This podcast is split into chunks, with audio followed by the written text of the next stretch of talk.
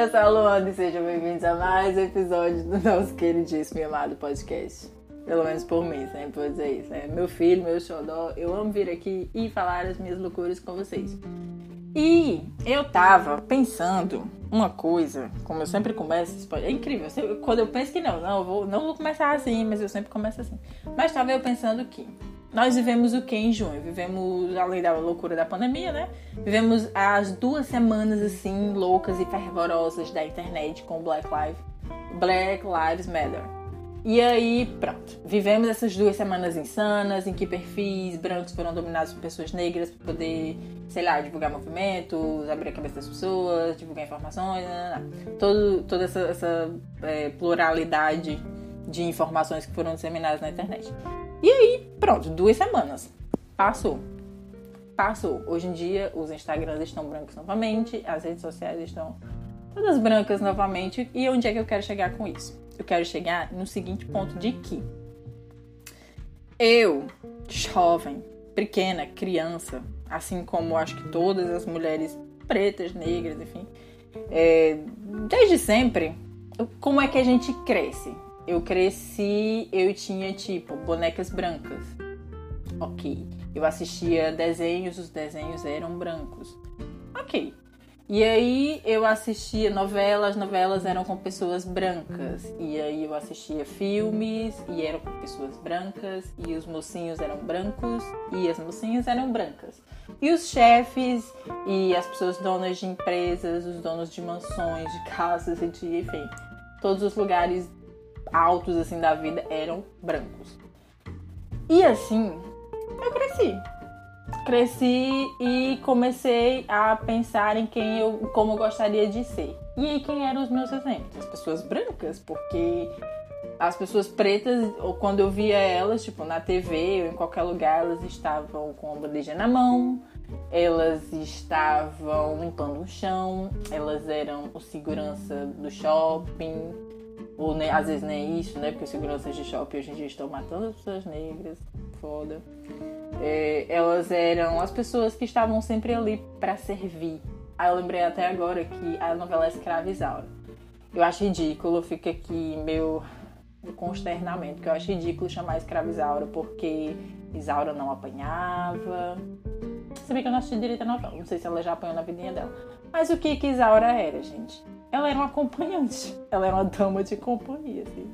Das madames, Isaura branca, com aquelas roupinhas bonitinhas, igualzinho a Sinhas. Então não chame de escrava Isaura, porque Isaura não foi escravizada nada. Isaura era uma acompanhante, gente. Ela tava na casa grande e, enfim, quando ela atraiu o olhar das pessoas, não era na hipersexualização, não era com olhar de servidão, ela não tava ali pra andar com uma bandejinha e limpar o chão e ficar em pé ao lado da cama dos senhores a noite inteira, como o chamado criado mudo com a bandeja com água para que eles acordassem e tivessem sede e ela estivesse ali sem fazer nenhum barulho.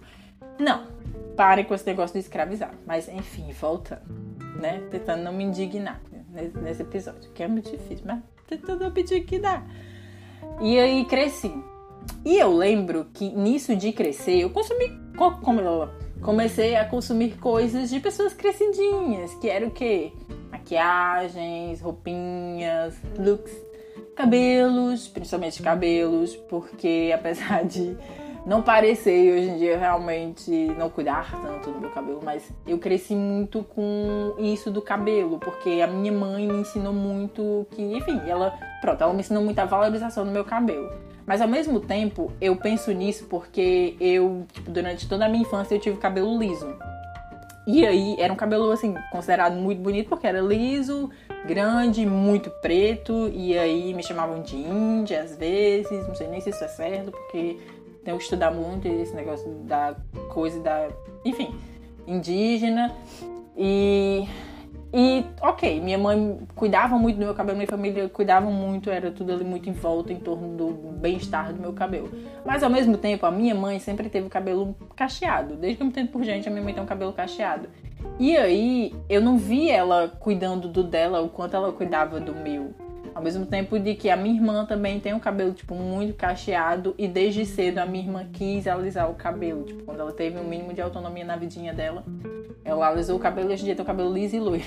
Aquela mesma história, liso e loiro. Apesar da minha irmã ser branca. Quem conhece sabe que minha irmã é branca. Mas o que eu quero dizer com isso? Comecei a consumir as coisas, comecei a consumir maquiagem. E qual era a maquiagem que eu achava? Era tipo, quando você é pré-adolescente nos anos 2000, tínhamos o que? Sandy, a maquiagem da Sandy, a maquiagem da Xuxa, da Angélica. E todas as pessoas são o quê? Brancas.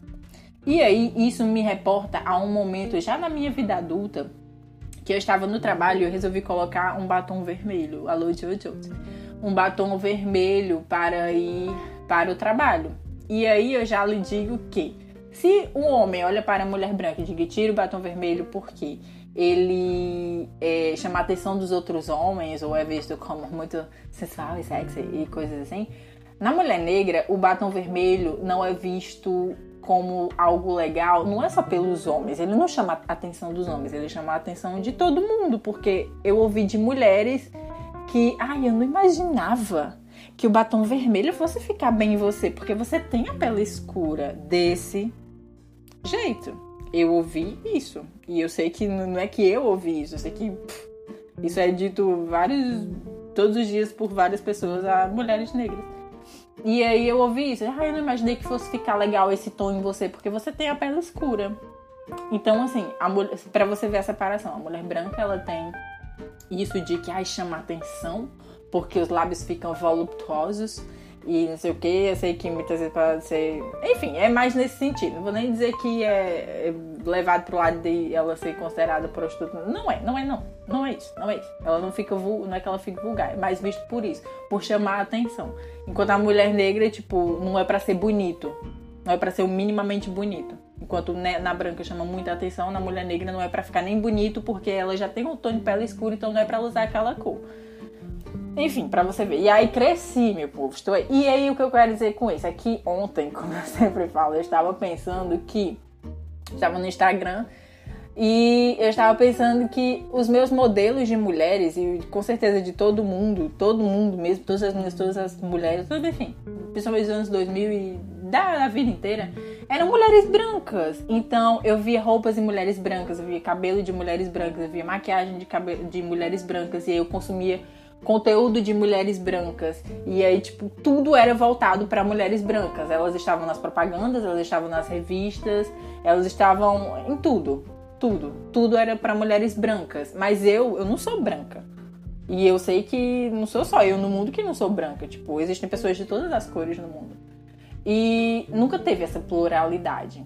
Não teve essa pluralidade. E o que, é que eu quero dizer com isso? É que nós, mulheres não brancas, é, consumimos a vida inteira conteúdo de mulheres brancas para hoje termos aí a pluralidade que temos na internet de mulheres de todas as cores produzindo conteúdo e falando sobre moda, sobre maquiagem, sobre cabelo, sobre autoestima, sobre, sei lá, psicologia, sobre qualquer coisa na internet mas as mulheres brancas não consumem, não consumem, não consomem conteúdo de mulheres não brancas. E o que eu quero dizer com isso? Nós, todas as mulheres, passamos a vida inteira consumindo conteúdo de mulheres brancas para chegarmos hoje em dia num nível em que se fala muito sobre pluralidade, sobre tudo, mas as mulheres, todas as mulheres ainda assim continuam consumindo mais conteúdo de mulheres brancas quando hoje em dia realmente tem uma vastidão na internet de mulheres de todas as cores fazendo tudo. E aí às vezes a gente não para para pensar que faz esse filtro sem querer, que a gente segue muito mais pessoas brancas, com mais conteúdos brancos é, do que pessoas que a gente deveria se identificar mais, que tem o nosso tom de pele, que fala de maquiagem sobre o nosso tom de pele, que diz, olha, essa base não é tão legal porque ela não fica tão bem nesse tom de pele, tipo, meu tom de pele de pele negra, porque dá um embranquecimento, porque não é feita adequadamente para isso. Está lá. O que eu quero dizer é que está lá. E principalmente as pessoas brancas, elas não, não, tem, não filtram muito. E aí, o que, que está acontecendo novamente, depois dessas duas semanas de agitação, de movimentos e tudo? É que todas as pessoas que você vê indicando conteúdo na internet voltaram a ser de pessoas brancas. Eu sei que muitas vezes você não pensa, mas o que eu quero trazer aqui é que você pense. Pense antes de seguir, antes de postar não para você dizer assim, ah, é, ela tem um trabalho legal e eu não vou seguir porque ela não é preta ou é só mais um. Não é isso. Não é isso. Não é só porque é mais uma pessoa. Não é isso. É que ao mesmo tempo em que você segue todos os dias pessoas brancas, você deve saber que para aquela pessoa branca existe outra pessoa negra, outra pessoa não branca. É, ou outras fazendo o mesmo conteúdo com a mesma qualidade. Tipo, não tem a baixa qualidade, é só a gente que faz o filtro e o, as redes sociais em si, elas têm um algoritmo que detona muito isso, tipo, que acaba com a gente. E quanto mais você alimenta isso de perfis brancos, de, enfim, ser tudo apenas de uma cor só, a internet entende e sempre vai entender, enfim. Mas o Instagram, todos os algoritmos entendem que aqueles conteúdos são melhores quando na verdade não são. Não estou dizendo que são piores, mas não é que são melhores, eles são tão bons quanto. E aí filtra, gente, filtra, filtra, para pra pensar.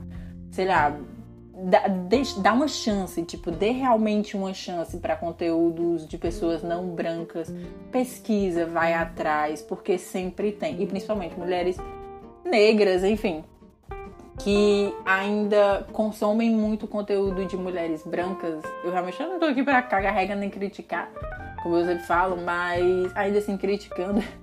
Mas vão atrás, vamos, vamos tipo, se infelizmente o mundo branco não nos dá essa voz, e enfim, a gente não precisa de voz que a gente já tem mas não nos dá esse espaço, que a gente nos dê esse espaço, que tipo exista realmente um fortalecimento da, dos conteúdos de pessoas não brancas na internet, porque a gente precisa de espaço, a gente tem qualidade, a gente tem potencial e a gente tá lá. A gente sempre tá lá, a gente só precisa que as pessoas vejam. Então, vamos colocar o máximo de, de visibilidade nisso. E é isso, gente. Parem para pensar, parem para pensar. As redes sociais já estão brancas novamente, mas os negros não pararam de morrer numa taxa muito mais elevada que os brancos. O feminicídio da mulher negra é muito maior do que o da mulher branca. E eu sei que é muito legal o feminismo da mulher branca e que ela está lutando para ter um espaço de direitos iguais.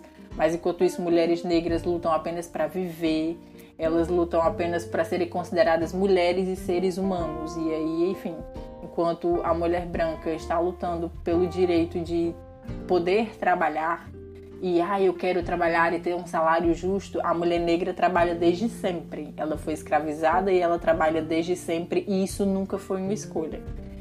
E enfim, esperamos que um dia seja, mas a gente sabe que muita coisa é muito tópica.